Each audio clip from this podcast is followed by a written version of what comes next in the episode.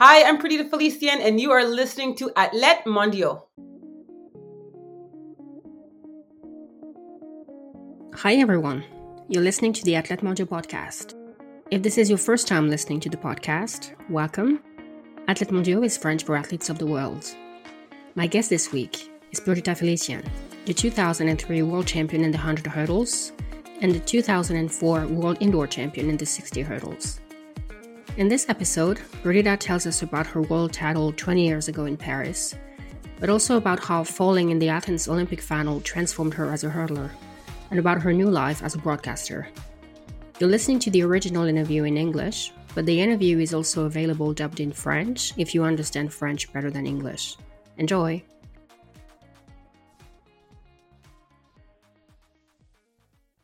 Hi, Perdita. I am so glad you're here with me today. This one's going to be a bit special because you and I go back a long time. I don't even remember when we met. Was it Liévin indoor? Probably. So this one's going to be a bit special. I'm not going to lie. I first remember you winning in Paris in 2003, just like a lot of French people. I was a volunteer in the press tribune back then. I was like 17 or something. And I saw you win. You were not that old either, actually. You were like 22. Yeah, 22, turning 23 days later. Yeah, in Paris. What's the first thing that comes to your mind when you think of Paris 2003? Goodness, so many, so many overwhelming memories. Obviously, the enormity of the moment, like winning. I do a lot of keynote speaking now, and I always describe the Stade de France there's no stadium in you know in my more than decades of racing that i felt as magical as the Stade. It is loud. It is like this cacophony. It's massive right? More than 80,000 people i believe can sit there. And so for me the memory is like the magnetic air and the energy and the sound before the um the starter before the hurdle final says avomark and the announcer says shh. And then this entire massive stadium that was loud and kinetic is suddenly like absolutely silence. And then you hear the bang of the gun. So those are the one of the things I really remember how how frenzied it felt. So that's a great place for the next Olympics. Yes, exactly. Oh, I can't wait. Yes. So you were not the favorite in Paris. Was that to your advantage? Absolutely was to my advantage. I think Brigitte Foster was the favorite, Gail Devers of the US, um, Brigitte, of course, being Jamaican. And I think that you know, making the final, my my um, coach and I knew I could make the final. I thought it'd be top five. Then when I made it to the final, I was like, could I get bronze? Gold was never in my thought process at all. I think my coach maybe knew, but he didn't tell me. He's not one to talk like that and put pressure on you. So I think it helped because I went under the radar and no one expected very much. And you knew you had to lean. Oh my gosh. Did you see that lean? Three one hundredths of a second is all it took for me to win that medal. And and and Brigitte was closing so much. I wasn't gonna lean. And I remember talking to my coach about leaning. Um, because before, weeks before, I was in the Pan Am Games in um, Santo Domingo, Dominican Republic, and I had lost to Brigitte by mere hundredths again. And I remember on the phone with my brother and my mom was like, "You have to lean, you have to lean." I remember getting to training camp in Paris, and saying to my coach, I think we're in Chartres. Chartres. Does that sound familiar? Chartres, yeah. Chartres, yeah, there you go. And uh, I said, Oh, you know, I should lean at the line. My, my brother says lean. And he's like, I don't train you to lean. I train you to win. You don't need to. He said not to lean. But I never forgot what they had said to me. So I made sure in that final, even though my coach was not really for me fighting to lean and didn't think it was necessary, I was like, oh no. And I wasn't a leaner, never had been but I decided to lead. And that's really what allowed me to hold off Brigitte Foster. And if anyone goes back and watches the replay of like the last tenth of a second of that race, the last few steps, you see it came down to that lean. That lean is probably what allowed me, you know, how I executed the race. But Brigitte is such a strong closer and a strong sprinter that in those last 10 meters, she could have swallowed me up. But I leaned and that really kind of made sure that I solidified it. So do you tell young athletes to lean? Not really. And I think it depends on if that's your style if that's how you race and you run. I remember um, the like Michelle Perry, who I used to race against for the USA. She had an amazing lean. Even Dawn Harper, Olympic champion um, in 08, I believe. She has a great lean. Like they can fold themselves in half. I think it has to come naturally to you. So, but it's not anything that I think my coach would even remember or validate now. He's just like, okay, some conversation we had and that's it. And he probably still doesn't tell people to lean. Okay. How was it going back to Canada as the world champion? Amazing. I was everywhere. I, I woke up and I was suddenly like, you know, famous, like not just sport famous, but like across the country. People knew who I was, and it was I, I like attention. So for me, it was no big deal. I like attention. I like people knowing my name. Uh, in fact, when I was 18 years old, I um, I love Chinese food um, buffet, so all you can eat. I remember getting a fortune cookie that says "You are destined to be famous." I still have the fortune cookie to this day. I remember uh, drawing a picture of myself hurdling and sticking on my bedroom with the fortune cookie. And uh, so when this all attention happened in Canada, I was like, oh, maybe the fortune cookie was right. So I loved it. It was I was on magazines, I was in newspapers. It was it was amazing. So you didn't see it as pressure. No, no. I think I was naive, to be honest. I think I was so inexperienced that I didn't register it as that. I was too young, too green to see it as pressure. Also, I think it depends on your personality as an athlete. There's some athletes who don't like the glare, don't like the attention. They just do their job and it comes with all of that, but that can be a bit of a distraction. For me, it fueled me. It was like, oh yeah, okay, great. I, I loved it. So I didn't really, didn't mind it. The year later, you won the, the World Indoors? Yep, one World Indoors in Budapest. Yep. Did you love racing indoors? I loved it. I broke the championship record, which was nuts to me. Like that I held an IAAF at the time, uh, World Athletics uh, Championship title. Like it was that, and then the record. So I loved racing indoors. What makes me strong in the 100 meter hurdles is not my start and not my first three or five series. It's my close. So while athletes are fading, I actually, I don't necessarily pick up speed, but I just am able to maintain instead of fading. So indoors to be able to do that was really a surprise for me, but it showed that I was working on making the front half of my race match my second half and be as strong as possible. So, I mean, that felt a little not sweeter than Paris, but there was a lot of talk in Paris that I won because Gail Devers, um, she got, I think she got DQ'd. So there's a lot of talk like, oh, Perdita Felicien only really won. Not a lot of people, because people who know the sport and respect the sport understand the event. It wasn't a fluke. But then me in Budapest was me versus Gail. Gail was actually in that race. She had just won the world title indoors in the 60, like a day or two before. And everyone was just talking like a guarantee she was going to be a double gold medalist at those world championships, the 60 and the 60 hurdles. And I remember using that as fuel, right? So I was like, oh, really? What about me? Like, I'm the world champion. Why are you just guaranteeing this medal? And I use that to my advantage. So I think all that chatter, all that noise, and it's, again, it's not majority or everybody, but it's enough on the chat groups that you read it. And um, and so when I went into Budapest, I went with that chip on my shoulders in a way, and I think it um, it motivated me even more, and I came out with the win. See, you like being the the underdog. I like I, I can I, I'll have it both ways. I think I like being the underdog, but I also like being the person that people expect something from. Do you know what I mean? Like I like people counting me out for sure. I think I use that, but I also use like I'm gonna live up to this hype. So I think it's both for me. I don't I don't um I don't mind. Okay. And then well, you know what what I'm gonna talk about now. Athens. You were mm. the favorite, you won on a winning streak, hadn't lost a race, right? And yep. then what happened in the final? Well, in the final, I'm the world champion. I'm the favorite. I had not lost a race leading up to the summer of the Olympics. And I get to the Olympic final. I win the first round. I win my second round race. And then the third round, I fall at the first hurdle and I crash out in, in very dramatic and unexpected and devastating fashion of the Olympic final as the world champion. Not obviously planned, not even ever a thought in my mind that that's, that would happen to me. Do you know what happened? What made you fall? Yeah, I think I was I was powerful. I think I was faster than I'd ever been. And anyone that has hurdled or knows the hurdles knows timing is everything. You have eight steps to the first hurdle. And if your body is faster than it's ever registered to be, that timing can be a little bit too much. And where do you want your body to be at its best? Not in practice, not in your imagination, not in your dreams, not in your sports psychology meetings. You want it to be the best in the Olympic final. And what I asked my body to give me, it gave me. And it was too much. Had I been able to have that same type of energy and force, even in, in the practice, I would have probably been prepared for being, you know, so explosive out of the blocks. But I wasn't. And that cost me. But it's the question of do you go after it or not? Do you go 85% or 95 or 100%? And any hurdler who's ever won anything will tell you you have to be 100%. You'll never win if you don't go after it. And I simply went after it that day. And I gambled and it didn't work out, unfortunately. You said in your book that Athens changed the way you interacted with fear. Yeah. In what way? I used to be how I described. I wasn't afraid to fail. I wasn't afraid to give it everything. I wasn't afraid to even fall ever as a hurdler. After Athens, I was totally rewired in my brain as a hurdler. Imagine being a pilot who's afraid to fly. Imagine being a gymnast who's afraid to, you know, do a flip or be upside down. That would make it extremely nearly impossible to do your job properly. And I suddenly became a hurdler who was afraid to fall. I was afraid of my event. I was afraid of hitting something. I was afraid of the first hurdle.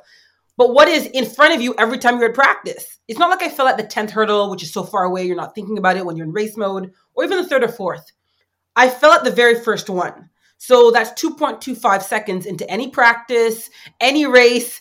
And when the starter says, on your marks, what am I looking at? The very first hurdle and that's triggering and i so i think it was very very difficult for me to put put that fear aside because again i had fallen so publicly so famously the fall was on the cover of every major newspaper paper in canada. It was discussed on radio programs and television shows and chat rooms.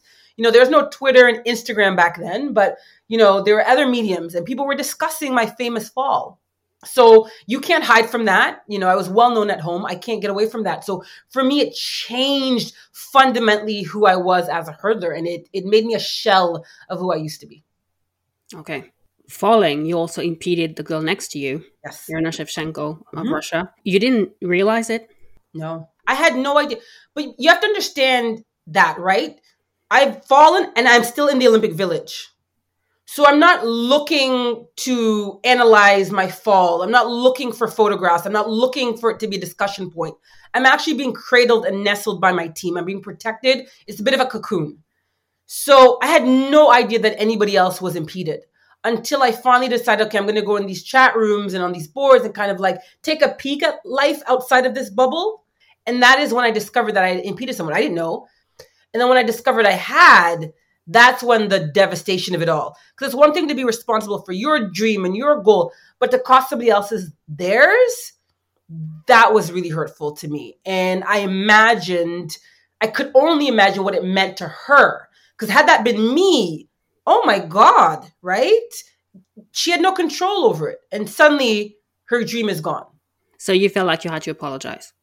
yeah, that's who I am. That that's just who I am. I wanted her to know that I was deeply sorry. I contemplated writing her in the village, but I was licking my wounds also at the same time. And I thought, is that too forward? How, how would I do it? Who do I contact? I don't speak Russian. So I, I, I had all these excuses that were in a way convenient, right? Because I had no idea what to do with my pain, let alone what do I, how do I reach out in, the, in this manner? And so I decided not to, but I thought I'll wait till time passes, till we leave the village, and I'll find a way to reach out to her. Didn't know how I was going to do it or how I would do it, but I knew I had to. I wanted to know, like, I didn't plan it. And here's the thing I will say about hurdlers, and I think this is an uh, unspoken philosophy or rule. Our lanes are so narrow, they're not even two meters apart. We all understand that we are making decisions at speed. We are navigating metal obstacles at speed. We also understand we are mere inches and millimeters away from each other and a barrier. And if one athlete, if one of us goes off course, all of us are at risk.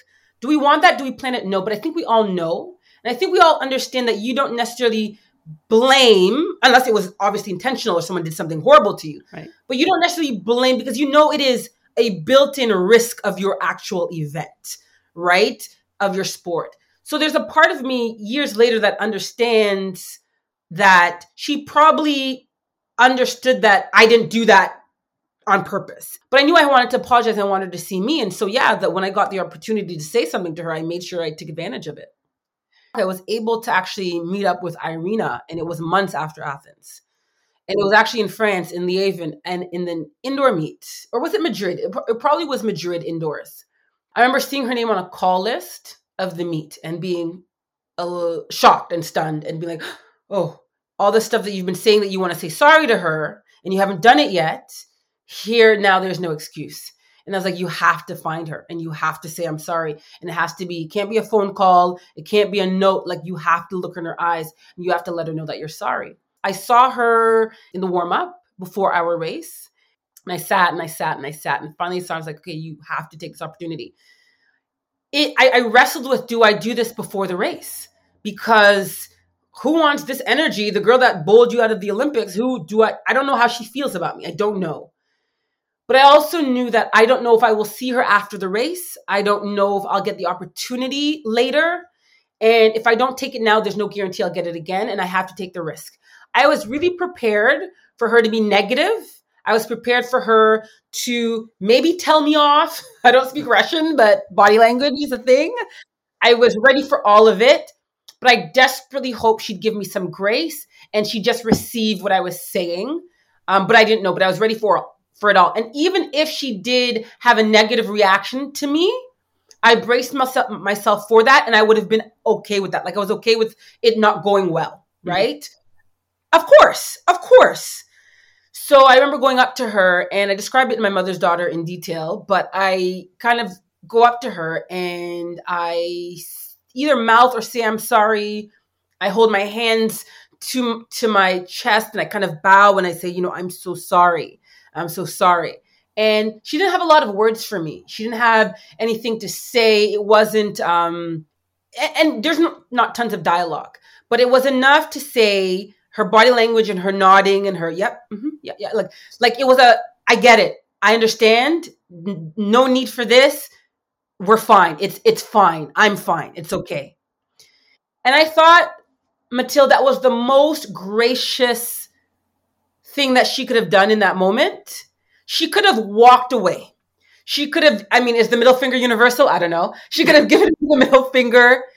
You know, she could have stormed off. She could have done any of those things. She could have not looked my way, ignored me, you know, but she didn't. She stood there, received it, and just said, it's okay. Like it, it's fine, right?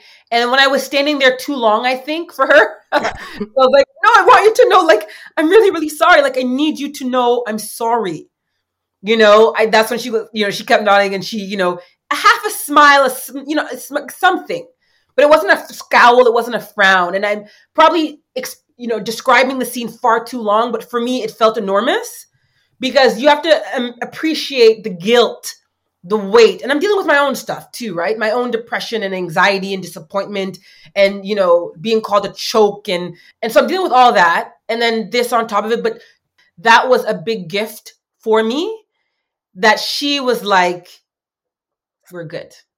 I'm most grateful to her for that because it could have gone very differently. And then I would still have to wrestle with it. I would have accepted it. I would have been, I would have made peace with that because I, I would have deserved whatever she had felt. That's very valid. I hurt her.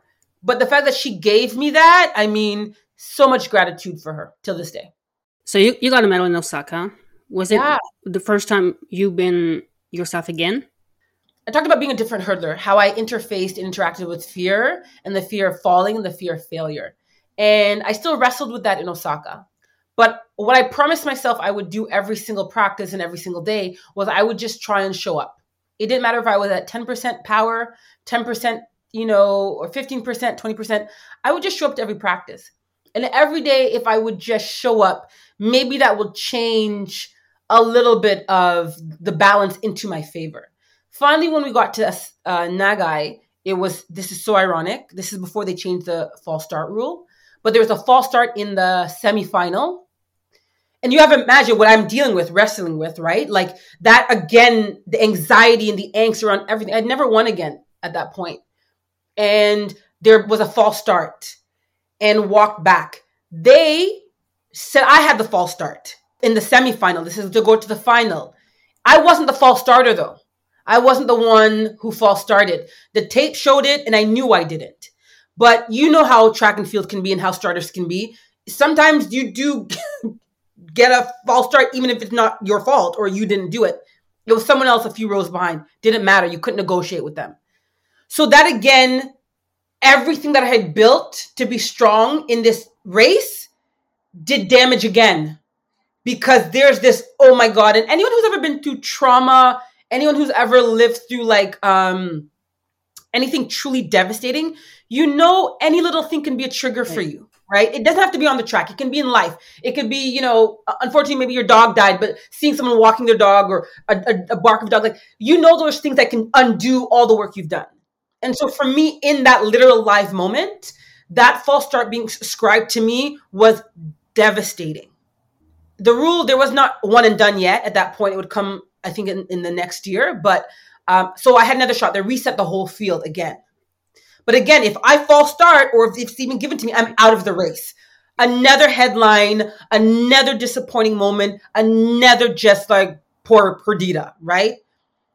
And I remember when the gun went off that second time to get to the final, I sat in the blocks because what else was I going to do? Have a great start? What if I false started? What if I fell? Whatever. And I sat in the blocks. And when the gun goes off, I am so far back. This never happens. I'm not a great starter, but I see a step. I see everyone in front of me. I see everyone like they've taken a step on me. But what I'm so proud because I am a strong closer and that's always been my bread and butter. I am able to walk down nearly half the field, like more than the field, and I either get second or first in that semifinal. And I think I ran 12-6 or something with sitting back in the blocks. I remember my training partner at the time was um Bershawn Jackson, an American 400 meter hurdler. And uh I remember the best feeling was when Brashawn was like, Purdy, Like, what did like he, he he and my coach were so amazed about what I would what I was able to do. Not the false and all that, whatever. They realized it was not fair, and I had walked down the field to get into second position. So when you ask me about Nagai Stadium in Osaka, there was something really magical to me about that experience because the semifinal had undid me, but I, I figured it out again. I said, if they're saying that I ran 12 6 sitting in the blocks, I have no choice. But in the final, even if I fall and crash and burn again, but to be everything that I can be. I cannot let this hold me back anymore. And I made a decision in that final. It was my birthday too. And I think that helped. It was my 27th birthday. Fuck all this shit. I'm going to, for one night, run a race that I don't have the shadow of Athens cast over me tonight. And I did. And the gun went off and I gave it everything. And that was the fastest race in history as far as placing, meaning every single place from first to eighth would have won a medal. Eighth place literally would have won a medal in every single edition of the every past world championships. Oh. So I think eighth place or ninth place was like 12 6. 12 6 traditionally will win you a, a medal at the world championships. It didn't. You were able to get eighth or ninth there. And I think Michelle Perry won 1240, maybe 43. I maybe ran 40. I think she ran 46. I ran 49. But again, three hundredths of a second. And I was second. And honestly, that medal, I mean, where the heck is that medal? We can't see it now, but we're, and we're audio, but I, it's very close to me. It felt so sweet. Until this day, when people are like, what is better, the, the, the Paris medal or, you know, I'm like, they're different. They mean different things, but that one in Japan for me was massive. It was a relief. It was, I felt like my old self. And I always tell people, you can be afraid to fail. You might be afraid to fall, but you have to be okay with that because that's a possibility if you're human. But then you also have to find the strength to put that aside in the moments where you need to put it aside and still take a chance on yourself. Still go after your goal, go after your dream, whatever it is. Start a new, start a new venture, start a fresh, whatever that looks like for you. It might not look like what it what other people want it to look like or be perfect, but for you, you have to do it. And for me, it was the night where I'm like, I put everything aside and I showed myself this is what can happen if you're able to work through all that gunk and all that all that crap. Wow. Yeah. Athens were not your first Olympics, right? You were in Sydney. Oh, yeah, Sydney. I was so young. Oh my god, I was the youngest on the Canadian team, 19, turning 20 in. Because I'm an August baby, my birthday's in August. I'm always at a championship for my birthday eh, for how many years? Like 20, almost 20, 17 years. I'm always at a championship. That was my first one in in Sydney, and that's when I'm like, oh, I want to do this. I want to do this thing. It was it was amazing to see. Because you qualified even without meaning to qualify, right? You didn't even yeah. know. Yeah, I didn't even know that there was an Olympics that year. I was a, a freshman at the University of Illinois, and I was the youngest to make the final at the NCAA championships in June, and the Olympics were September in Sydney, Australia. And when we're flying home after the NCAA championships, I was sixth in the final. My coach was like, "You made the standard. You made the Canadian standard for the Olympic team." And I was like, oh, okay, like there's an Olympics. Okay, cool. And so I didn't even know, but I, I never set out to be like this great star in track or this great hurdler. I simply was good, and I I didn't know how good I was at the time, but thank God my coach did.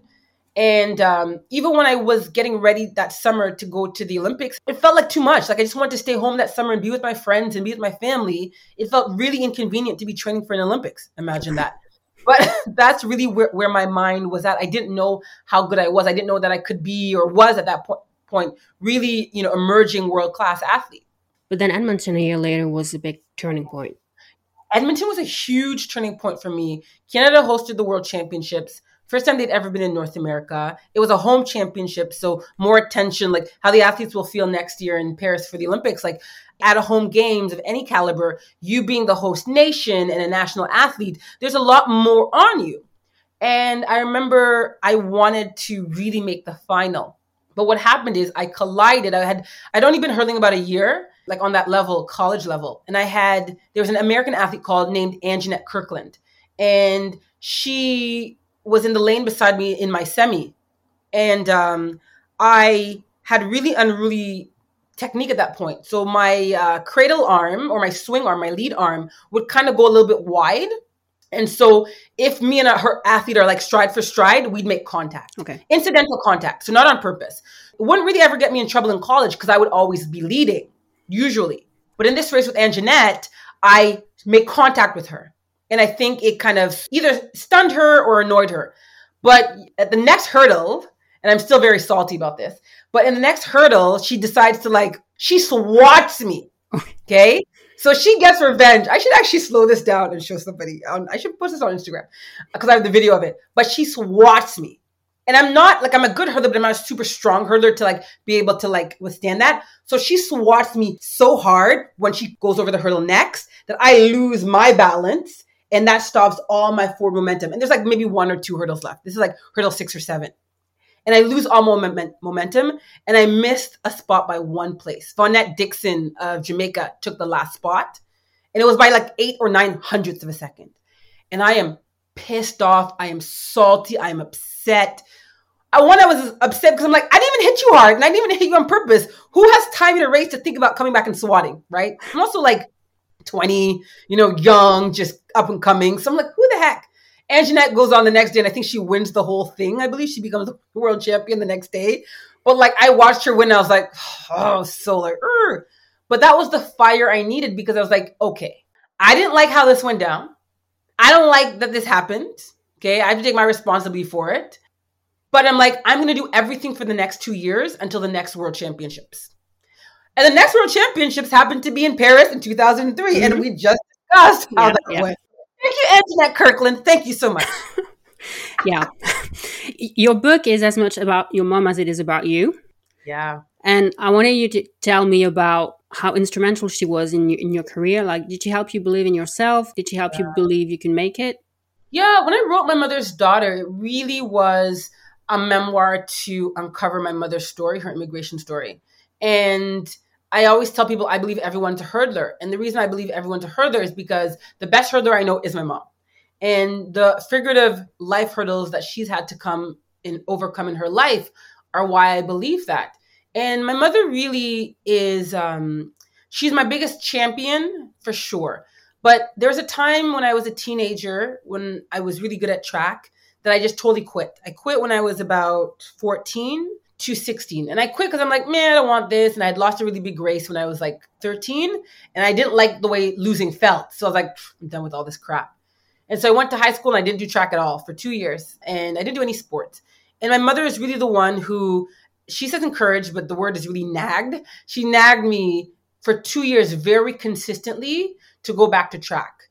And it was so annoying really imagine being a teenager and your mom knows everything and telling you all this stuff like you're not really likely to listen. You think you know everything as a teen. But because it had been two years of her constantly bothering me about this i figured okay let me go back and do it. So my mom is really the one who restarted me back on my path to track and field. I can say this without a doubt 100% had she not been in my corner had she not really been on me i wouldn't have taken the sword back up. It wouldn't have been necessary for me. I was great academically. I would have found my way there I wasn't great at basketball or volleyball. I was just really good athletically, but I wouldn't have been a star in any of those other sports. So track really was my ticket. Had it not been for her, I wouldn't have done it. So when I think of all the things that I've done and that I've accomplished, they really are because my mother has been in my corner. And again, in Athens, when I fell, they got her on the phone. And you've read the book, I know you remember this line, but she gets on the phone and I'm like a mess. I am, you know, you can imagine this is like minutes, moments after I had crashed in the final. And my mom gets on the phone and she's like, You are the gold. Wipe your tears, my child. You are the gold. And my mom is not a poet, she's not a writer, but she just described what I meant to her and the family in that moment. That I wasn't a medal, I wasn't a title, I wasn't a, a title or a record. I was gold to them. I was their child. I was their everything.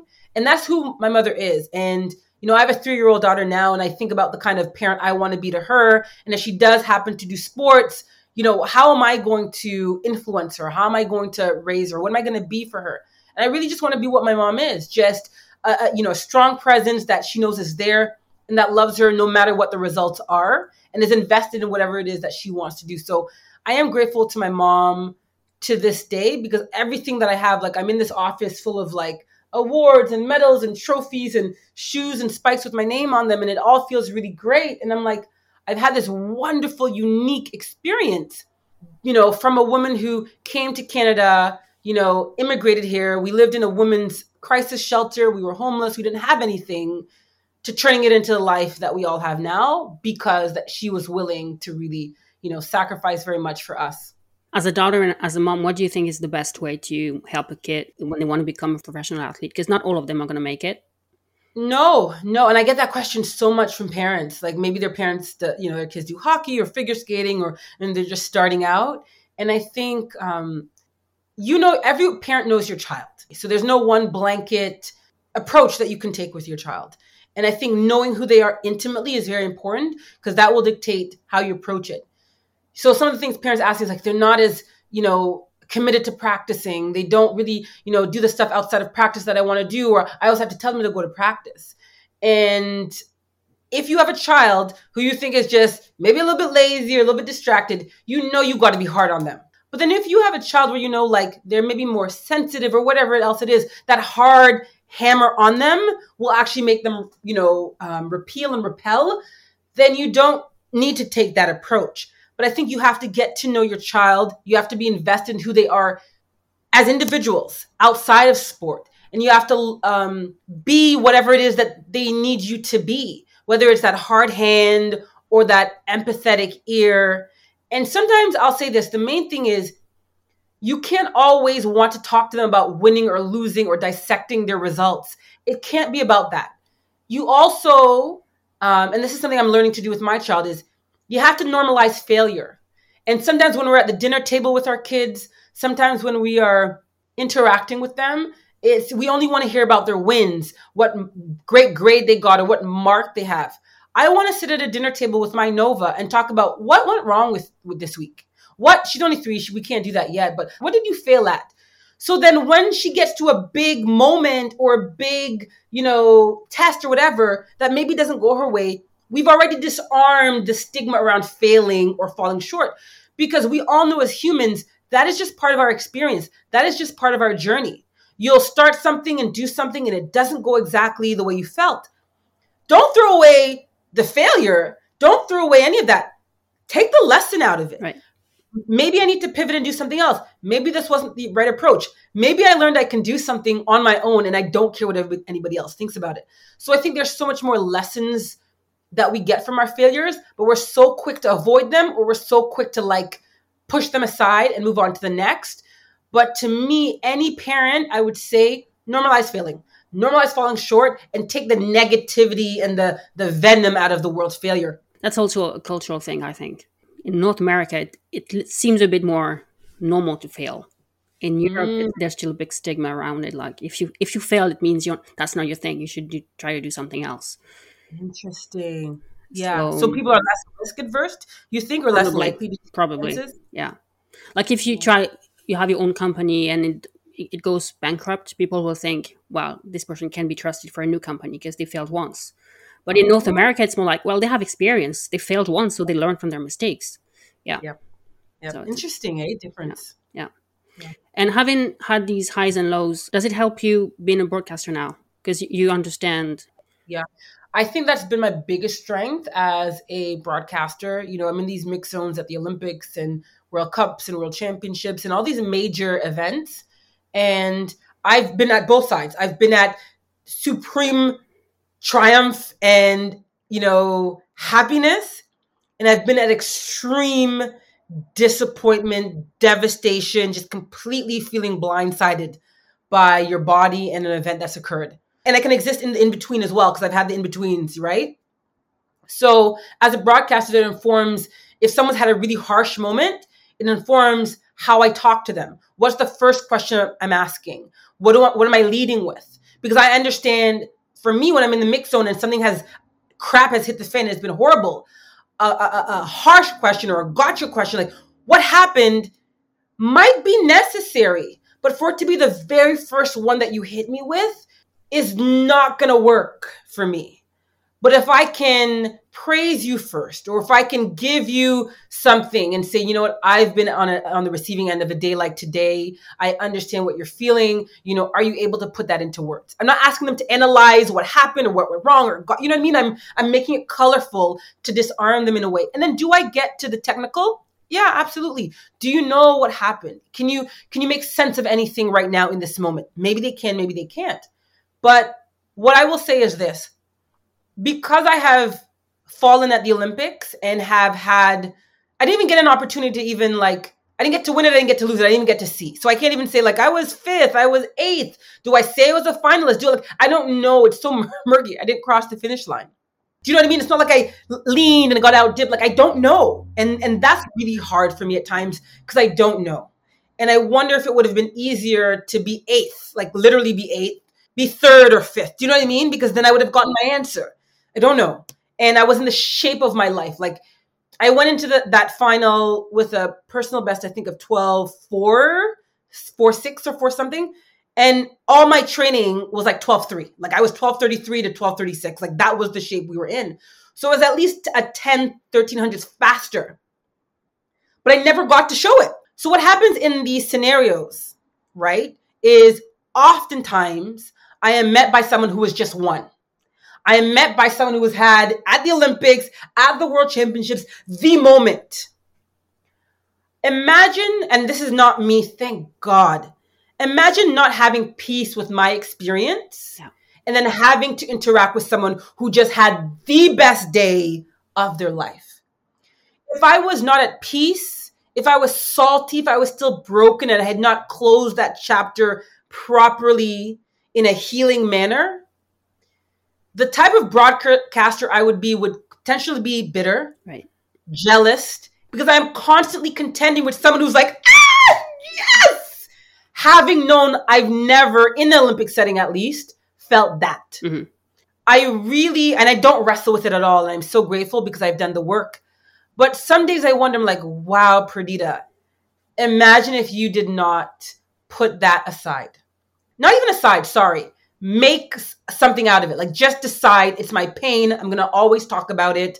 I'm not going to shy away from it. And it's something that happened. I'm going to use it as a lesson. I would be in these situations very uncomfortable, very jealous, even. And it would be the wrong job for me. That is the truth. But I find because I've made peace with it, and I know both extremes, that, and there's times, there's at least three examples I can tell you in a mix zone. And I won't tell you the athletes' names, but I'll just tell you one of the scenarios. Uh, it was the World Championships. It must have been 2017, but there was an athlete who was the favorite to win. Favorite, had not lost all season, and ended up getting third. Which for this athlete, for a lot of us, it'd be like, oh, third, that's good. But for this athlete, no, you were not supposed to lose in this manner. And again, the whole press is like, what happened? What did you do? And I remember they were not ready to talk. And I was in the third row of the tribune. And they actually came to me. And before going on camera or on the microphone or doing anything, they were like, How did you do this? Like, how? Because they now had to talk about this moment. In that moment, I, I, I am like, I said to my camera guy, my producer, like, I'm not, I'm not recording this. I'm not um, compromising this trust here. Like, I don't care if this gets me fired. I'm just not doing this. So turn off the mic and I'm to have this moment. I'm to talk to them. And thank God to their credit, they're like, yep, we got you. And we sat, not sat, but, you know, I'm leaning over the tribune and they're there, you know, tired and, and just talking and, and, and emotional. And we just talked it out. And we just talked it out maybe, maybe five minutes, maybe six minutes. You know, you can't stay there forever.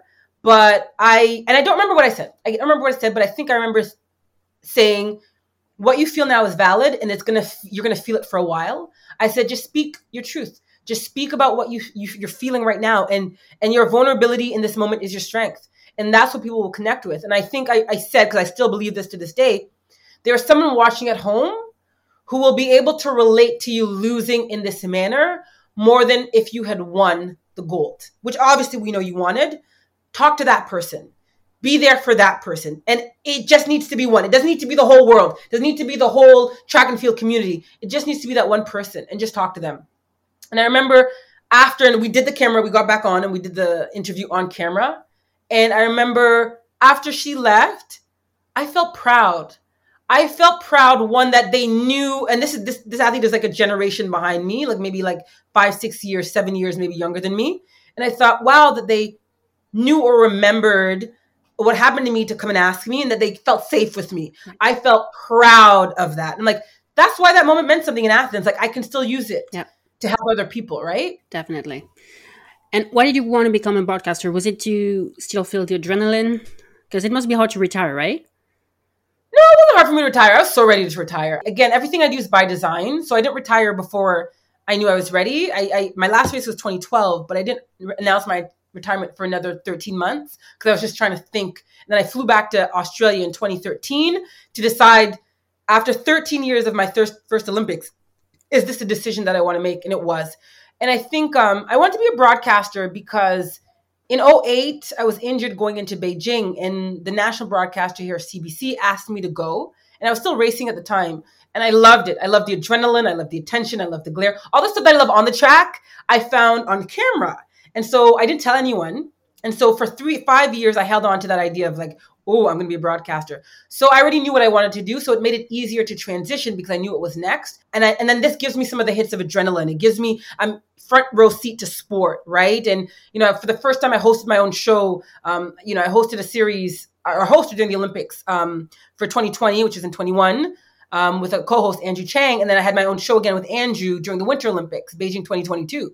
So I've kind of really gone through the ranks, and it's like it doesn't matter if it's a winter event or Winter Olympics or whatever. Like I have experiences that most people don't have, and I can speak to them. I I kind of realize this is where I need to be. I have a lot to say, obviously, but this is really where I want to be. Did you ever consider coaching? People ask me that all the time. Um, no, no, I. It doesn't give me joy. It's not my thing. Um, it's really hard. I'll be honest. In Canada, to make a living as a full time coach, and I um I knew the kind of coach I would be. I wouldn't be good to an athlete. Meaning, I am hard. I am super masculine energy. I am oh, like if you're not doing it properly, it's gonna frustrate me. And I thought an athlete doesn't need that. They don't need that. They need someone who's patient and unconditionally supportive, not frustrated by their attitude or inability to, to be coachable or get something. It's just not my lane. So so no, but mentoring and being an advisor and you know being there to influence you know athletes um, who reach out to me that that part I love all the time, like being a, a consultant of sorts. Okay, I'm doing this podcast to step out of my comfort zone. And congratulations to you for doing this podcast and going out of your comfort zone. Thank you. Like thank you. This is massive. Well, I, I do really feel out of my comfort zone talking to you because we, we've known each other for quite a long time. Yes. yes. And one thing I want to say, which people probably don't know, when I was writing my book, My Mother's Daughter, there was the scenes in Paris that I really needed help with, with the French translation. And you are such a brilliant translator and you're just such a good and kind friend. I remember reaching out to you to help and you did not hesitate. You're like, here's how you say it, here's the lines, here you go. And like you wasted no time. And I'm still like so grateful to you for like making the time, you know, giving me your attention and your expertise. You didn't ask for anything in return. And I'm just, I'm just so grateful that you did that for me. And I, I hope you saw your name in the back because I wanted to make sure that you know that was there. I, yes, thank you for that. No worries at all. When preparing for this interview, I read a few things that surprised me. So I just, mm. so I have a few is it true questions. Is it true you used to hate hurdles? Yes. Yep. I hated them because I felt like This is when I was probably 13, 14. I was already doing volleyball, basketball, long jump, like other sports. And so my friends wanted me to do the hurdles, and I didn't want to do it. One, I'm like, it looks dumb. like, who wants to run and jump something? You could get hurt. Little did I know. And so I was not interested. And then I kept doing it after a while, and I didn't want to, but my coaches would only train me as a hurdler in high school. They did not give me a choice because I wanted to quit. And they're like, no, you're a hurdler. So every practice I went to, Coach Sahadith would only coach me as a hurdler. So I had no choice really. Okay. Is it true you once missed a race because you slept through it? I did. I was in Germany. I was what was the name of the town? But I slept. Yeah. It and I woke up thinking, okay, let me go. And I'm looking around, they're like, P, the race is done. Like all the other hurdlers are like, the race is done. What the hell? Yeah, true story. Uh, is it true you never read your own press? Uh after a point. After some points of Athens, I stopped. Because Athens, um, remember I told you I love the attention, I love the glare but I was also used to the glare and the attention being positive. After Athens, it wasn't. And after that, I was like, this is too devastating. So after a while, I stopped. I would say to any athlete or anyone doing something, and press doesn't have to be literally the newspaper, it could be the criticisms, the opinions of others. Never have the opinions of other people, even if you love them and they love you to pieces, overweigh your opinion and your goal and your desire. It's good to have other people weighing in, but if it overwhelms what you think of yourself, you won't move forward in what you want to do. So for me, I don't I don't read my press and I don't put too much weight or stock in other people's opinions of what it is I want to do. Mm-hmm. Is it true you're writing a new book? I am. I am writing a new book. So I have two book ideas, but the one I'm writing about now is a lot of the things that we've touched on. So it's more of um like a toolkit, a life guide. Again, nonfiction, so stories and experiences from my life on the track, off the track, as a presenter now, and taking some of those lessons and putting them in a book form that um, hopefully can inspire and encourage and motivate other women. And then the other one is more like um, you know, an, an, a thriller, but that's like maybe a few years down the road. It's like mapped out, but I'm like, when I'm done nonfiction writing, I'm going to be a fiction writer. But uh, but the the first things first, I should say. How important is it to, to love the process and not just focus on the goal? You have to. You have to because here's the thing I know more than, well, I not more than anyone. I know especially that you might not reach that goal. But if you can enjoy the process and learn from the process, regardless of if you get to the end or not, which hopefully we all do, you have those lessons and those building blocks that you can use for your next adventure, your next project, your next whatever it is. But you don't necessarily have to love all aspects of the process, but you have to appreciate it. And if you're just quick to get to the end, you might not get there. And then you're left with what? Supreme disappointment. But if you learn to value the process, then regardless of if you get to the end or not, you can totally relish what you've accomplished and what you've gained because then it's never a waste of your time. Mm-hmm. My final question to you is the question I asked all of my guests. The podcast is called Athlètes Mondiaux, and you speak French, so you know it means athletes of the world. Because what I love the most about track and field is that it is a universal sport. Anybody can do track and field. What is the one thing you love the most about track and field? Hmm that of all the questions you asked me today feels like the hardest. Oh. Feels like the hardest, and nobody, I don't think, in my years of being a, in sport or in the public eye, has ever asked me what I love about the sport. And there's so much I love, and I'm not, I'm not pausing because I don't know. I'm pausing because there's so much. And how do I streamline my answer for you? I, I love about this sport what you just said is that it is so universal that there aren't a lot of barriers to entry. So when I think of, you know, the sport that people love in Canada, it's hockey, but it's extremely expensive and it's not accessible to everyone. You need to have ice. You need to, or an access to an ice rink. You need to have all the, um, the gear. Hundreds and thousands of dollars is the cost. When I think about track and field, you need your desire and your abilities, and you may or may not even need shoes, right? And this is the truth for me. My mother didn't have a lot of money to invest in sport. My mother didn't even know what track and field was when I ran home in grade four to tell her I made the team and, and that she had to sign the permission slip. She had no idea what I was talking about. The fact that this sport allowed a woman like me, a young girl like me, whose mother was a single parent, we didn't have a lot of resources or money. Simply what I had was my desire and my ability and my mother's love and, and courage and all the things that she gave us and that was enough for me to go on to succeed and to see the world and to dream big. I don't know that another sport would have given me that. I don't know. This was a sport where in high school, my mom couldn't afford to send me to all the meets, and the coaches or the club would pay my dues. They'd be like, okay, we'll take care of you. But for me, how beautiful is this sport that you just simply have to show up and say, this is what I want to do. And I think that's the beauty of the sport. And that's why I love it so much because it gives so much to, to people, regardless of where you live and who you are and what you look like and where you come from. Yeah, I agree. Thank you. Anything you want to leave us with? No, but thank you for this. It felt like a chat over coffee yeah. with a friend. I love this. Yeah, thank you. And that's it for today. Perdita, if you're listening, merci beaucoup. To all of you listening, I hope you liked the episode. If you did, please share it on social media to help the podcast grow. And make sure to subscribe and leave a review on Spotify and Apple Podcasts. I'll be back soon with another episode. Bye bye.